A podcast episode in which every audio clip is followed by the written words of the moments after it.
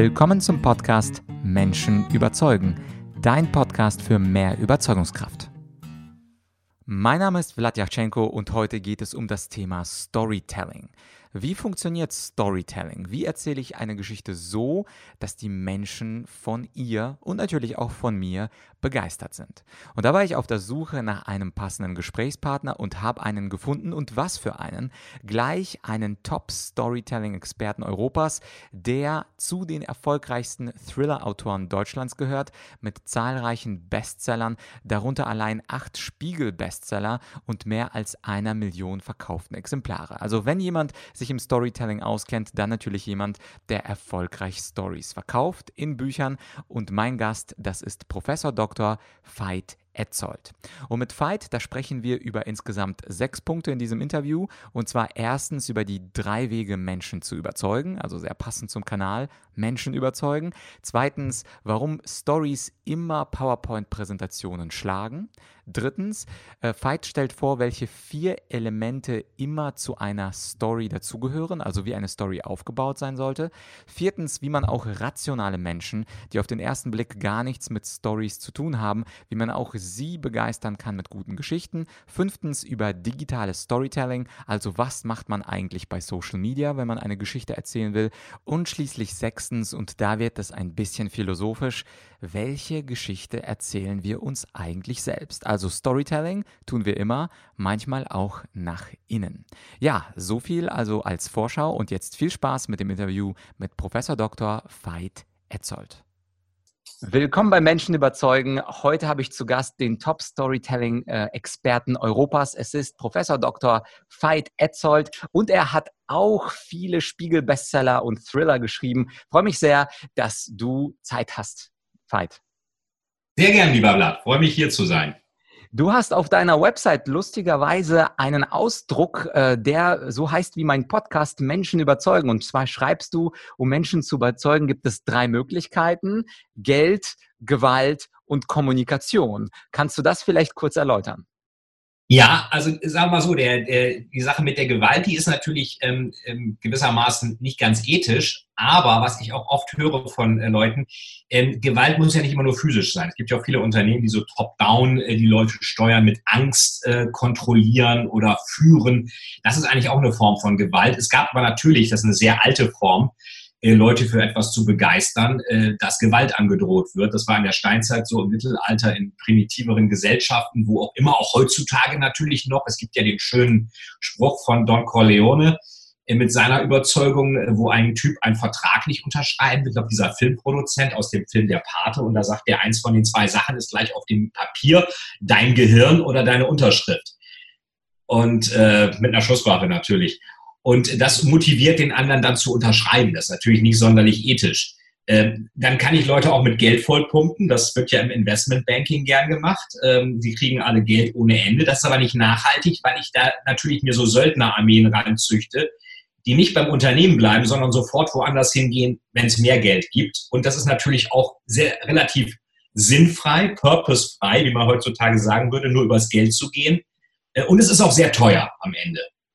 Und von daher sagt ja, ich glaube, das war Peter Drucker, der Management-Guru, Leadership heißt, Leute dazu zu bringen, etwas für einen zu tun. Idealerweise so, dass sie es gerne tun. Wenn ich sie zwingen muss, sind sie nicht intrinsisch motiviert. Da ich als Manager nicht alles alleine machen kann, muss ich Leute haben, die das für mich tun. Und dafür ist am allerbesten Kommunikation. Das ist jedenfalls vom Input-Output in der Relation äh, das ähm, wirtschaftlichste. Und das muss ich eben gut können, idealerweise mit einer guten Story. Mhm. Auf jeden Fall. Also Geld äh, ist auf Dauer zu teuer, Gewalt ist unethisch und dann bleibt ja nur die, der dritte Weg der Kommunikation. Und da sagst du auch, dass interessanterweise der Türsteher unseres Gehirns die Fakten draußen lässt, aber die Stories reinlässt. Das fand ich ja. ganz schön als Metapher. Kannst du den Satz vielleicht erläutern? Weil viele von uns denken, Moment, aber auf meiner PowerPoint sind alle Statistiken und Pie-Charts, die sind doch auch überzeugend. Ja, das ist eben die Frage. Würde sich unser, also unser Gehirn, muss man ein bisschen ausholen, hatte seinen letzten Update vor 70.000 Jahren, 70 bis 100.000 Jahren. Das kann man in Form der Schädelform feststellen. Wir laufen also mit einem Prototyp rum, der relativ altbacken noch ist und überfordert ist mit der Komplexität unserer Welt. Und dann gibt's ja das neuere System im Gehirn. Ähm, das ist so der Neokortex, das ist so ein bisschen der Vorstandschef, der alles entscheidet, bewusst entscheidet und dann den älteren Teil. Das ist so das limbische System. Und da ist die Amygdala drin. Das ist so eine Art Chefsekretärin, die eben wissen will, was für Informationen sind für uns, jetzt mal wieder archaisch gesprochen, überlebenswichtig und welche nicht. Und es gibt den Thalamus. Thalamus ist auf Griechisch die Vorhalle. Äh, das heißt, das ist so ein bisschen das Vorzimmer zum Vorstandschef, zum Neokortex. Und wenn die das Gefühl haben, etwas, was sie hören, ist für ihr Überleben nicht notwendig, dann wird das nicht durchgelassen zum Vorstandschef. Also der Türsteher und Chefsekretärin, Amygdala und Thalamus sagen dann Nein. Und das passiert immer, wenn ich keine klare Storystruktur habe, wo ein Problem über einen Wendepunkt zum Happy End hin gelöst wird.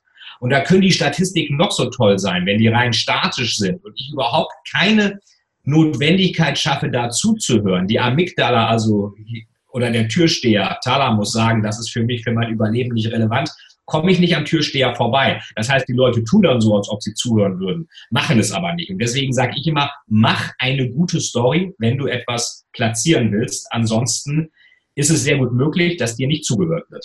Mhm. Ja, und dann habe ich bei dir noch eine Aussage gefunden, äh, wo du sagst, wir Menschen sind geborene Storyteller. Da habe ich erstmal mich gefreut und gesagt, yes, dann bin ich ja auch ein geborener Storyteller. Und trotzdem gibt es ja Menschen, die Stories so viel besser erzählen können als andere Menschen. Und auch deine Bücher, die jetzt teilweise Spiegel-Bestseller geworden sind, ich glaube insgesamt über eine Million Mal verkauft, das schafft ja auch nicht jeder Thriller-Autor, dass er jetzt einen Bestseller schreibt, sondern es gibt bessere und schlechtere Storyteller. Und für mich als jemand, der sich mit Rhetorik viel beschäftigt, ist natürlich spannend zu wissen, wie kriegt man das denn hin, nicht nur der geborene potenzielle Storyteller zu sein, sondern auch äh, ein guter Storyteller. Hast du uns ja. vielleicht für uns so zwei, drei Tipps, wie man eine Story würzt? Ja, also erstmal vielen Dank auch für, das, für den Hinweis. Das ist hier ein aktueller Thriller, der erscheint ähm, am 1. April, Blutgott, der siebte Fall von Clara Vidalis. Ich hoffe, dass dann auch einige Buchhandlungen geöffnet haben. In Bayern ist es ja ein bisschen kritisch, aber den gibt's halt auch bei Amazon, den gibt's auch in, in, in Tankstellen, in Nebenmärkten, in Drogerien, in Supermärkten. Also wer den haben will, kriegt den. Ähm, so, und da kann ich natürlich Leuten sagen, pass auf, ähm, die Story, die ich hier schreibe, die lesen Leute nur zum Vergnügen. Ähm, das heißt, die lesen das, um sich zu unterhalten. Da ist nichts anderes dahinter. Dafür kaufen die das für 11 Euro und die wollen unterhalten werden. Und jetzt gibt es ja oft die Situation, dass Menschen, genau wie bei deinem Thema Rhetorik, äh, von anderen was wollen. Äh, da kann ich ja auch entweder manipulativ das machen mit schwarzer, weißer Rhetorik, den anderen einwickeln oder das Ganze fair gestalten, selber nicht eingewickelt werden. So, und ähm, wenn ich das mache, will ich ja auch was von dieser Person.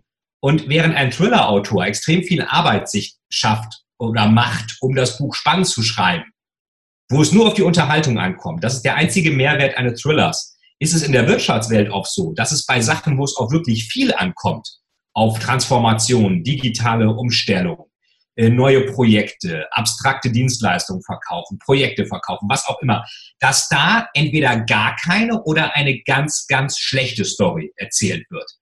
Und es gibt in der Tat Leute, die können das gut, die können das intuitiv es gibt auch Leute, die können es überhaupt nicht, aber man kann das definitiv lernen, ähm, eine gute Story auch zu einem trockenen Business-Kontext zu erzählen. Also kein Kontext ist so stinklangweilig, dass man da nicht eine gute Story draus machen könnte. Und ich glaube, das ist genau wie bei deinen Rhetorik-Themen.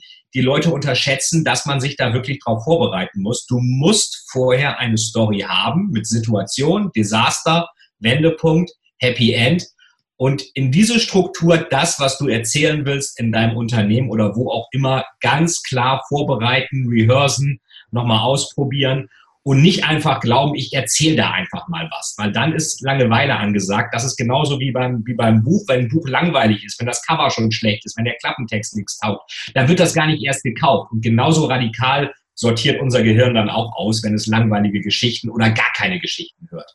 Mhm, jetzt hast du ja im Vorbeigehen so eine kleine Struktur für Stories genannt, die jetzt für viele, die sich damit zum ersten Mal beschäftigen, äh, gar nicht so klar ist. Also das heißt, du hast erst eine Situation, irgendeinen Kontext, ja. dann hast du dann irgendein Desaster, irgendein fettes Problem, dann ja. hast du da den Wendepunkt und am Ende ja. den Happy End. Das sind also ja. diese vier Schritte oder gibt es da vielleicht noch eine, einen fünften, sechsten geheimen Schritt, den du uns auch ja. kannst?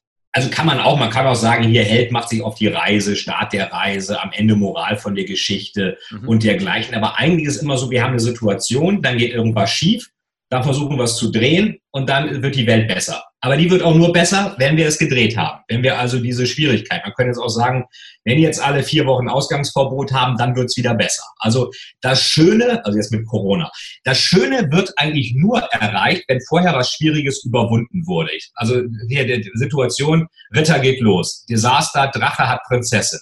Wendepunkt, Ritter gelingt es, den Drachen durch irgendeinen Trick zu besiegen. Happy End, Ritter heiratet Prinzessin. Der kriegt die Prinzessin aber erst, wenn der Drache tot ist. Also Drachen töten kommt vor Prinzessin kriegen. Im Marketing genauso. Problembewusstsein beim Kunden kommt vor Produktangebot. Es muss klar sein, welches Problem, welchen Schurken besiege ich. Und da würde ich schon sagen, das ist die Urstory, wie wir als Menschen uns die Realität erklären. Und wenn ich diese Story nutze, dann komme ich praktisch über die Autobahn in die VIP-Lounge des Kunden. Wenn ich keine Storystruktur nutze, muss ich mich durch Feldwege durchkämpfen oder schlimmer noch, das Gegenüber macht sich eine eigene Story. Wenn Leute keine Story kriegen, bauen sie sich ihre eigene. Und die ist oft negativ. Also entweder du erzählst eine gute Story über dich oder andere erzählen eine schlechte Story über dich. Aber es gibt kein Vakuum. Irgendeine Story wird immer erzählt. Und das ist meistens, wenn man anderen zu viel Freiheit bei der Interpretation lässt, die schlechte Story. Mhm. Und jetzt könnten uns ja zum Beispiel Leute zuhören, die gar nichts im Bereich Kommunikation zu tun haben, sondern zum Beispiel ein Ingenieur oder ein ja. Bäcker oder irgendjemand aus dem Bereich Controlling, der mit Zahlen jongliert. Hast du vielleicht aus deiner äh, langjährigen Praxis ein Beispiel aus einem Standardjob, also Standard im Sinne von nicht kommunikationslastig, wo du trotzdem eine Story formuliert oder gehört hast, die dann trotzdem funktioniert hat, obwohl es ja nur Storytelling ist in Anführungsstrichen? Ja, also klar, das ist natürlich auch für, sag mal, normale Menschen, die jetzt keine Führungsverantwortung haben, die nichts verkaufen wollen, auch wichtig. Andererseits verkaufen wir ja ständig irgendwas. Wir wollen äh, den Kunden dazu bringen, dass er noch drei Brötchen mehr kauft, Beispiel Bäcker, weil dann gibt's mehr Umsatz. Wir wollen unsere Frau überzeugen, dass wir jetzt äh, Terminator Dark Fate gucken wollen und nicht Free Willy Teil 5 oder weiß der Teufel was. Also es geht ja immer in die Richtung, muss ich dir als Rhetorikexperten nicht erzählen, dass wir natürlich auch immer versuchen, irgendeine Conversion zu generieren. Ähm, aber der Bäcker könnte zum Beispiel meinetwegen, wenn Männer Brötchen kaufen. Das ist immer ein Riesendesaster. Die Frauen schicken die Männer los mit irgendwelchen komischen Bezeichnungen. Schusterjung, Weltmeisterbrötchen, Roggencrosser. Der Mann hat keine Ahnung, was was ist. Ich auch nicht. Und bringt immer das Falsche mit. Also da meinetwegen sagen, okay, äh, können wir Ihnen da irgendwie helfen? Wie hätten Sie es denn gern? Dem Mann ist es teilweise fast egal, was für Brötchen der kriegt. Also da einfach zu sagen, was ist das, was ist der Schurke für den Kunden? Das ist, er blickt bei den ganzen Brötchen, die für ihn alle gleich aussehen, nicht durch. Äh, wie schaffe ich da Empathie? Oder auch äh, Kassiererin an der Kasse, die kann sagen, ich habe an der Kasse gesessen. Die kann auch sagen, ich habe hier, obwohl zwei Leute krank waren, war die Schlange total kurz, ich war super schnell. Dafür habe ich dafür gesorgt, dass die Kunden happy waren. Weil wenn sie zu lange warten müssen, werden Leute unglücklich und relativieren Konsumentscheidungen. Die packen also wieder Sachen aus Band, vom Band zurück ins Regal. Das ist bei mir nicht passiert. Ich war hier der Umsatzbringer. Ist im Moment, wo die Leute die Supermärkte stürmen, ein blödes Beispiel. Aber für die Zeit danach, also nicht sagen, ich habe an der Kasse gesessen von 8 bis 16 Uhr, sagt der Chef, ja, das erwarte ich auch, sondern hier, ich habe den ganzen Laden gerettet, obwohl zwei Leute krank waren, haben wir hier Umsatzrekord. Heißt, ich bin hier die, der Fels in der Brandung, Umsatzbringer an der Kasse. Und da ist natürlich erstmal die Positionierung drin, ich bin hier was Besonderes, aber auch die latente Drohung, dass der Chef sagt, oh, was mache ich denn, wenn ich die mal nicht mehr habe? Dann bricht ja hier alles zusammen. Und das ist natürlich wieder ein erster Schritt, um sich besser zu positionieren, auch was Gehaltsverhandlungen, was auch immer angeht. Oder auch, wenn man sagt, wir wollen mehr Mitarbeiter, nur zu nölen, das wird mir zu viel, das schaffe ich so nicht das ist ein bisschen wenig. Da muss ich sagen, ich habe das hier heute echt super gemanagt. Wir haben einen super Umsatzrekord, obwohl zwei Leute fehlen. Das hat heute gut funktioniert. Das ist aber kein Dauerzustand. Also wenn du willst, dass das immer so ist, brauchen wir irgendwann ein mehr. Ich tue mein Möglichstes, was schaffe ich nur gemeinsam mit anderen. Und dann ist man in einer ganz anderen Situation. Also das Problem, den Schurken des Gegenüber auch zu seinem eigenen Schurken zu machen. Also ähm, wer den Chef rumkriegen will, muss da auch denken wie der Chef. Das ist sicherlich ähm, auch ein Weg, welchen Drachen besiege ich eigentlich für den Chef und eben nicht nur für mich, wo auch normale Menschen Storytelling machen können. Ich werde auch demnächst das Ganze mal als Online-Seminar anbieten, ähm, also sich nicht mehr unter Wert zu verkaufen, weil ich eben auch sehr viele Anfragen, genau wie jetzt von dir bekomme. Was heißt das denn für normale Menschen? Es ist nicht jeder Berater bei McKinsey, es ist nicht jeder Verkäufer bei sonst wo, es ist nicht jeder im B2B-Vertrieb, es ist nicht jeder Top-Manager, der Wandel kommunizieren muss. Wo kann ich als normaler Mensch das anwenden? Das ist auch eine völlig legitime Frage, auf die ich jetzt auch eine Antwort äh, finden werde demnächst.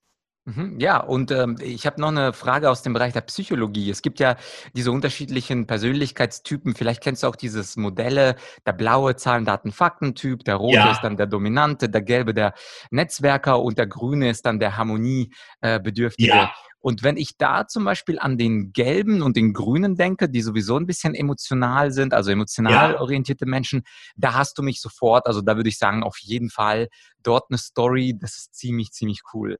Aber was ist eigentlich mit diesem Zahlen, Daten, Fakten Mensch? Es gibt ja Leute, die wollen wirklich nur Zahlen, Daten, Fakten und wenn man denen jetzt dann so eine Präsentation anfängt mit, bevor ich zu den Zahlen komme, lassen Sie mich noch eine kleine Geschichte erzählen. Und du hast irgendwie so blaue Ingenieure vor dir oder blaue ja. Anwälte oder vielleicht auch mal blaue BCG-Berater, von denen es ja auch einige ja. geben soll. Findest ja. du, dass manchmal, äh, dass manchmal Stories auch kontraproduktiv sein können? Oder sagst du selbst die blauen, diese rationalen Zahlen, Daten, Fakten, selbst die brauchen eine Story? Brauchen sie auch, man muss sie nur anders abholen. Man kann natürlich dann nicht mit irgendwie Entdecke den Poeten in dir und Sprechstein rumgeben und seinen Namen tanzen und zum esoterischen Kram bei denen anfangen. Ich mache da sehr viel auch für Versicherungen, genau wie du eben, alle, die du eben genannt hast, Beratungen, Versicherungen, Anwaltskanzleien, Private Equity, die müssen Zahlen, Daten, Fakten getrieben sein, weil sonst würden sie ihr Unternehmen nicht im Griff haben. Das ist einfach so, das kann man denen auch überhaupt nicht vorwerfen. Das ist deren Jobbeschreibung, die müssen so sein. Man kann aber trotzdem natürlich die da abholen, wo ihr größter Schurke ist. Oder das Happy End von dem ist eine vernünftige Bilanz. Wenn man jetzt sagt, hier, ähm, wir hatten jetzt äh, zum Beispiel, irgendeiner soll Budget frei machen, obwohl gerade ein Verlust da war. Dann sagt man hier, äh, äh, wir haben jetzt so und so viel, ihr habt so und so viel Verlust. Das war die Artillerie, die euch getroffen hat. Wenn ihr jetzt passiv bleibt und nichts macht, kommt der Atomschlag und der ist noch größer. Äh, wie, was meinen Sie denn damit? Also schon jetzt da wirklich auch Metaphern nutzen, je nachdem, wie viel Handlungsdruck ist, die auch wirklich stark sind und dann das Ganze vielleicht in irgendeine Struktur einbetten. Ihr benehmt euch jetzt gerade wie zum Beispiel die und die, die um, äh, was weiß ich hier, äh, wir sind ja beide in der griechischen Sage offenbar bewandert. Odysseus, dem, nee, nicht Odysseus, Ödipus, dem gesagt hat, er ähm, wird seine Mutter heiraten. Und er versucht alles, um das zu verhindern, was dazu führt, dass er sie doch heiratet. Und das kann man ja auch so ein bisschen nehmen. Manchmal sind ja auch irgendwelche Klassiker-Fans dabei, zu sagen, pass mal auf, indem ihr vor dem wegrennt, rennt ihr eigentlich genau dahin, ihr müsst was anderes machen. Und wenn man das mit einer guten Metapher verbindet, tut man den Leuten zwei, zweimal einen Gefallen. Der erste ist, sie verstehen die Situation besser als vorher vielleicht und den Handlungsdruck. Und sie haben selbst auch Stories, die sie selber erzählen können. Weil je höher einer in der Hierarchie ist, desto eher muss er das wieder seinen eigenen Leuten erzählen.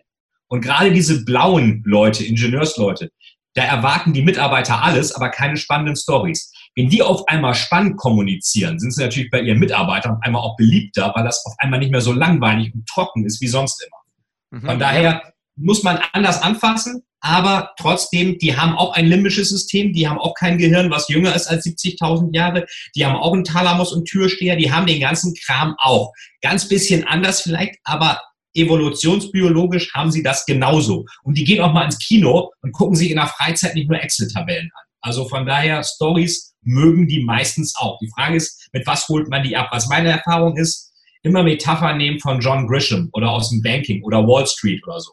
Weil das sind Stories, die da super ankommen und da einfach sowas als Vergleich nehmen, dann kriegt man die auch über einen Schuhanzieher, geistlichen Schuhanzieher sozusagen in die Storytelling-Realität rein und gar nicht, um sie zu manipulieren, sondern um wirklich sie dort abzuholen, wo sie sind und klar zu zeigen, was müssen wir jetzt machen. Mhm.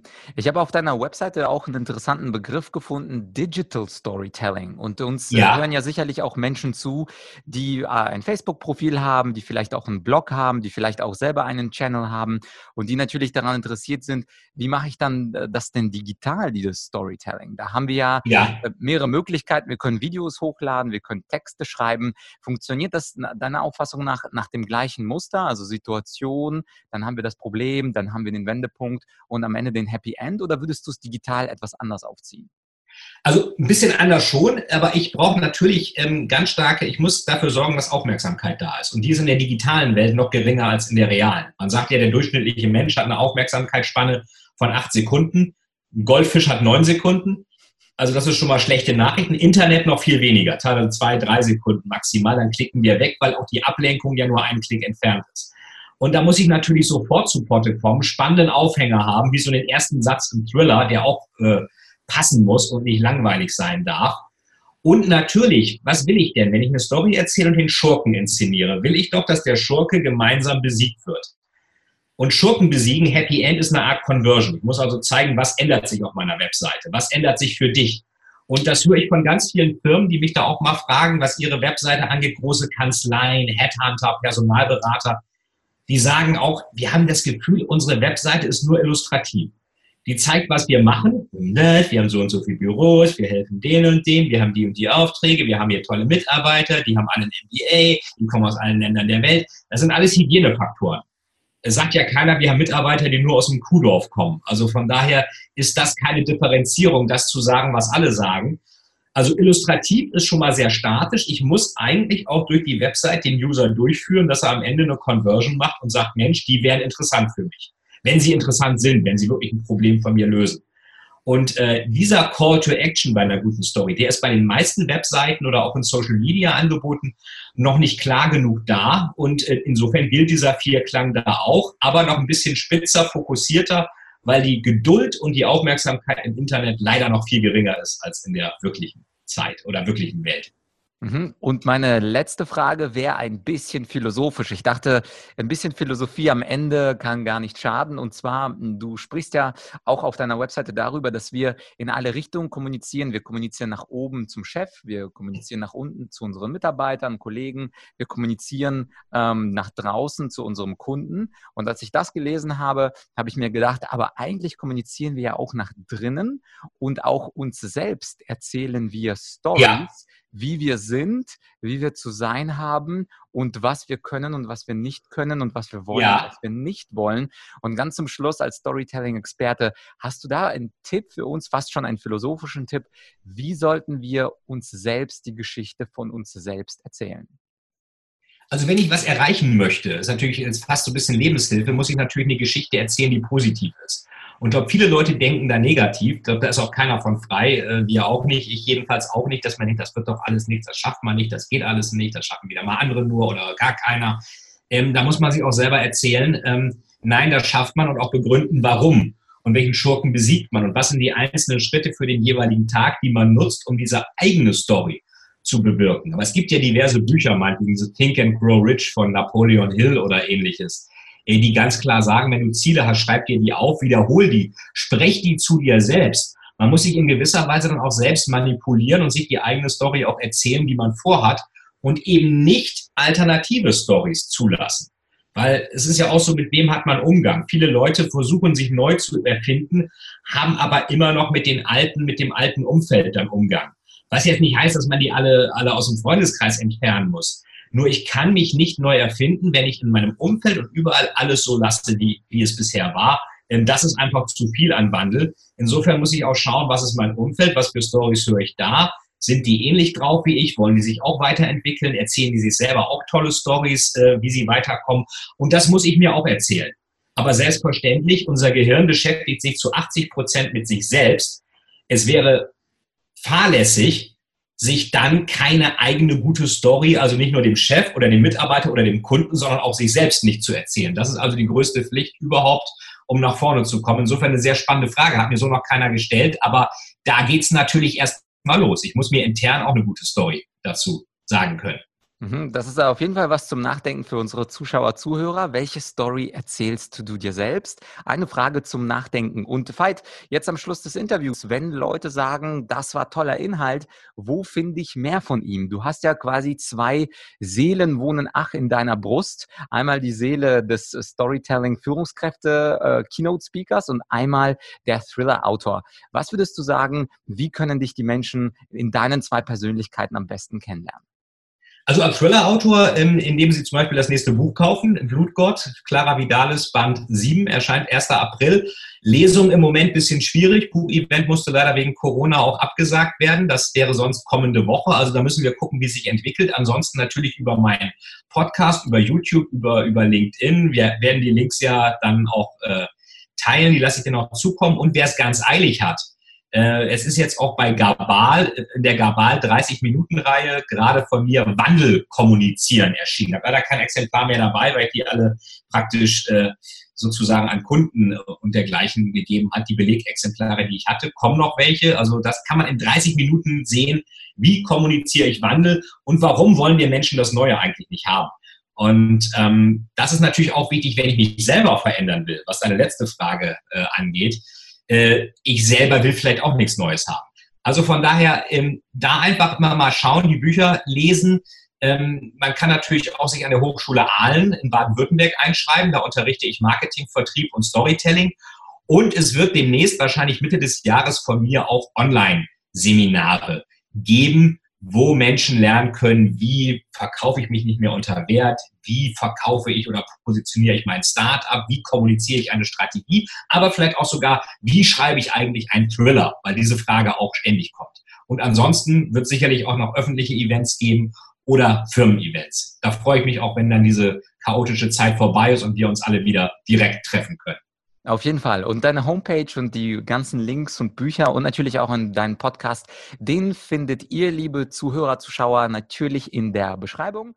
Das war also das Interview zum Thema Storytelling und ich hoffe, Veit und ich konnten dich ein wenig motivieren, auch mehr Geschichten zu erzählen. In Präsentationen, in Meetings, denn Zahlen, Daten, Fakten sind schön, aber Geschichten für Geschichten, dafür sind unsere Gehirne einfach gemacht. Und jetzt ist die Frage, wie kannst du deine Storytelling-Kompetenz verbessern?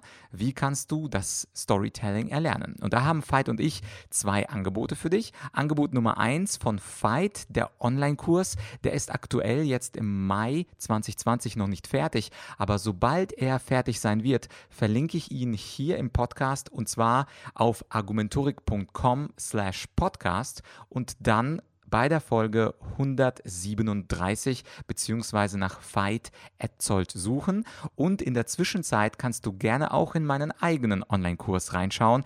Mein Online-Kurs heißt Storytelling mit guten Geschichten begeistern und dort präsentiere ich dir meinen Aufbau von einem Storytelling vor. Und zwar habe ich nicht vier Elemente, sondern sechs Elemente, die in eine gute Story gehören. Und wie immer sind die ersten drei Lektionen meines Online-Kurses kostenlos kostenfrei und in der Vorschau verfügbar. Du musst dich also nicht registrieren auf meiner Online-Argumentorik-Akademie, sondern kannst dir einfach diese drei Lektionen anschauen. Und wenn du überzeugt bist vom Content, dann würde ich mich natürlich freuen, wenn du diesen Kurs erwirbst und ich dir das Storytelling oder die Kunst des Storytellings beibringen kann. Den Link zu meinem Online-Kurs findest du auch auf argumentorik.com slash podcast und Folge 137. Und übrigens, du findest auch den Link zum TED Talk von von Veit über das Thema Storytelling zu seinem Buch Blutgott Clara Vidales Band 7 und zu seinem angesprochenen Sachbuch Wandel kommunizieren. All das findest du auch in dem gerade genannten Link. Und wenn du mir einen kleinen Gefallen tun willst, dann teile diese Storytelling Podcast Folge doch einfach mit einem Freund, einem Kollegen, einer Freundin, einer Kollegin, deiner Chefin, deinem Chef, auf jeden Fall mit jemandem, der häufig mal auf der Bühne steht. Auch sei es eine Online-Bühne in einem Webinar oder einem Online-Meeting oder einer größeren Bühne. Und zwar könnten alle Präsentationen Organisationen auf dieser Welt von ein bisschen mehr Storytelling profitieren. Und wenn du dieses Wissen mit mir zusammen teilst und wir mehr Reichweite dafür bekommen, dann profitieren wir beide, du und ich, denn dann hören wir Präsentationen, die spannender sind, die Geschichten haben, die Geschichten erzählen und damit nicht super langweilig und betreutes Lesen mit rein PowerPoint. Also teile die Folge zumindest mit einer Person und natürlich würde es mich freuen, wenn du meinen Podcast abonnierst, denn schon bald gibt es eine nächste Podcast-Folge. Falls du selbst selber eine kommunikative Herausforderung hast oder ein Seminar zum Thema Storytelling oder zum Thema Rhetorik und Kommunikation buchen möchtest, für dein Team, für dich selbst, dann informiere dich doch einfach auf info@argumentorik.com. Wir können dir sicherlich ein passendes Kommunikationspaket vorschlagen. Für heute war es das. Wir hören uns in ein paar Tagen wieder. Bis bald, dein Vlad.